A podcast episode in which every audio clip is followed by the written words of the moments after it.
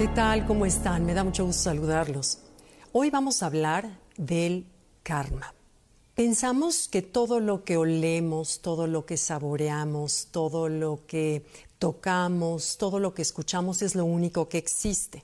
Sin embargo, los científicos nos comprueban, han estudiado que solo percibimos menos del 1% de la realidad. Ignoramos que lo más importante en nuestra vida es aquello que no se ve, que no se toca, que no escuchamos, en fin, existe otro mundo, además del mundo que percibimos con los sentidos, existe otro mundo que se percibe solamente con la conciencia. Y dentro de ese mundo de la conciencia es que pertenece la ley de causa y efecto.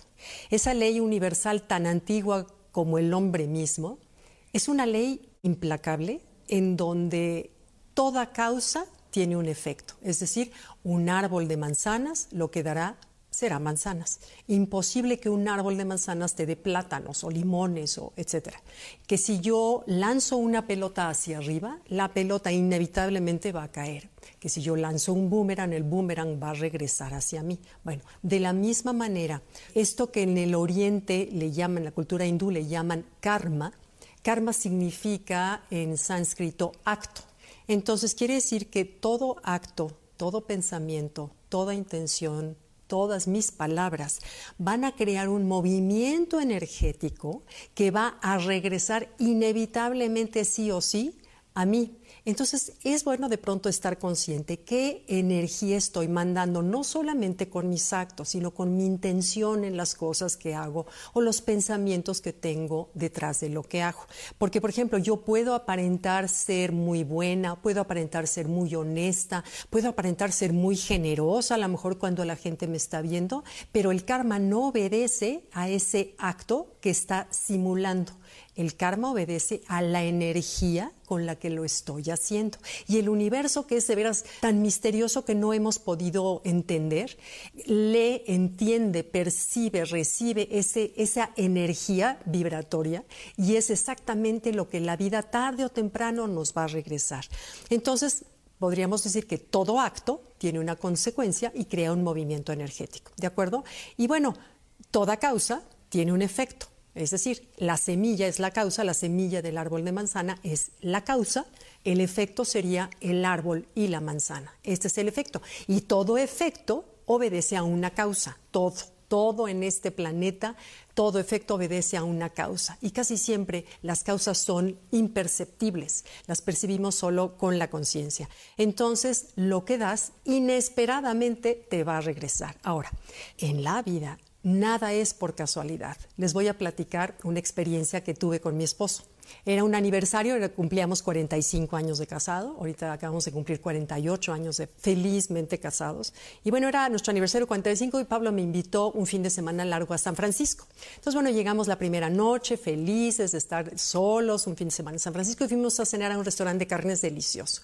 Un restaurante no era barato, era un restaurante bueno, y pedimos bien de cenar, veníamos hambriados del aeropuerto, pedimos bien de cenar y a la hora de pedir la cuenta llega en esas como carteritas negras, ya sabes que te traen en el restaurante. Y Pablo abre esa cartera y se da cuenta que el ticket no correspondía a lo que habíamos cenado. Se dio cuenta que era de la quinta parte y se dio cuenta que ese ticket pertenecía a los jóvenes que estaban junto a nosotros, que creo que estaban comiendo unas papas y un refresco. Y nosotros habíamos cenado con vino y con entrada y con, ya sabes. Entonces, Pablo pudo en ese momento haber sacado su tarjeta de crédito, meterlo, cerrar la carterita negra y entregárselo a la japonesita que era nuestra mesera. Pero en ese momento que Pablo se da cuenta, le dice a la mesera, oiga, ¿sabe qué, señorita? Se equivocó, este no es mi ticket. Bueno, la mesera casi le besa los pies a Pablo porque dice que no sabe la cantidad de horas extras que hubiera tenido que trabajar para pagar esta cuenta. Eh, bueno, nos acompañó hasta el coche la japonesita, no se cansaba en darnos las gracias. Bueno, nos fuimos a acostar esa noche con la sensación de haber hecho lo correcto.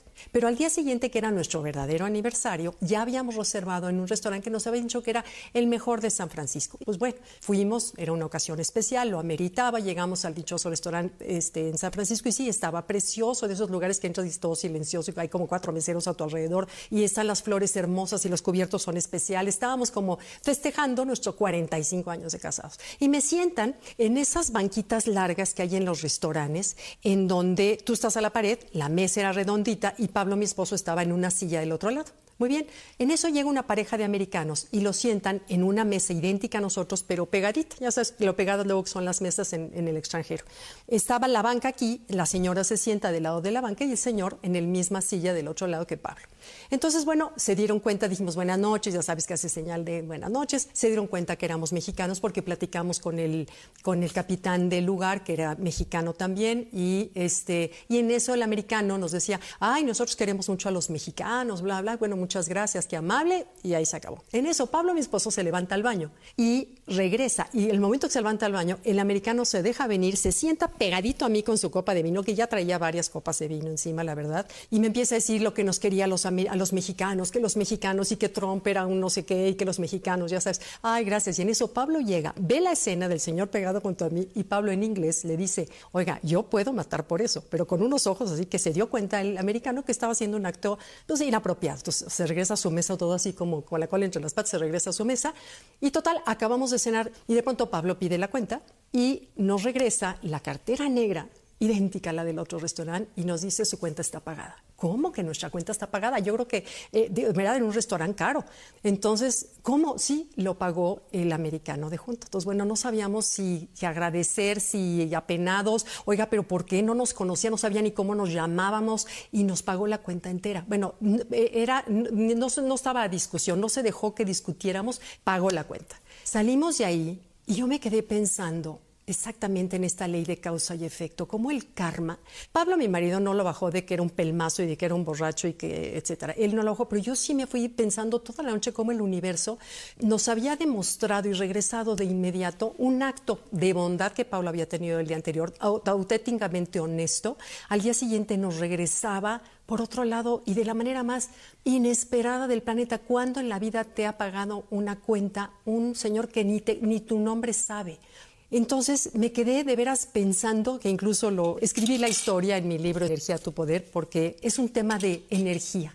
Es un tema de energía porque podrías haber dicho, hijo, qué suerte, ¿no? Nos sacamos la lotería, nos invitaron a la cena, una cena súper cara, qué suertudos somos. Pero no, la palabra suerte es la palabra, la manera de nombrar la energía que la ley de causa y efecto nos está regresando. Y de eso estoy convencida y creo que todos hemos tenido pruebas de cómo esto no falla. No podemos liberarnos de la consecuencia de nuestros actos. Es a lo que voy hagas lo que hagas, sea bueno, sea malo, con buena intención o mala intención, al universo no lo engañas. Y no podemos liberarnos de la consecuencia de nuestros actos. Todo lo que en la vida aparenta ser una coincidencia, no es una coincidencia, es una consecuencia. Entonces, el universo pareciera que cuando tú haces algo se confabula para que te regrese de la manera más inesperada, tarde o temprano.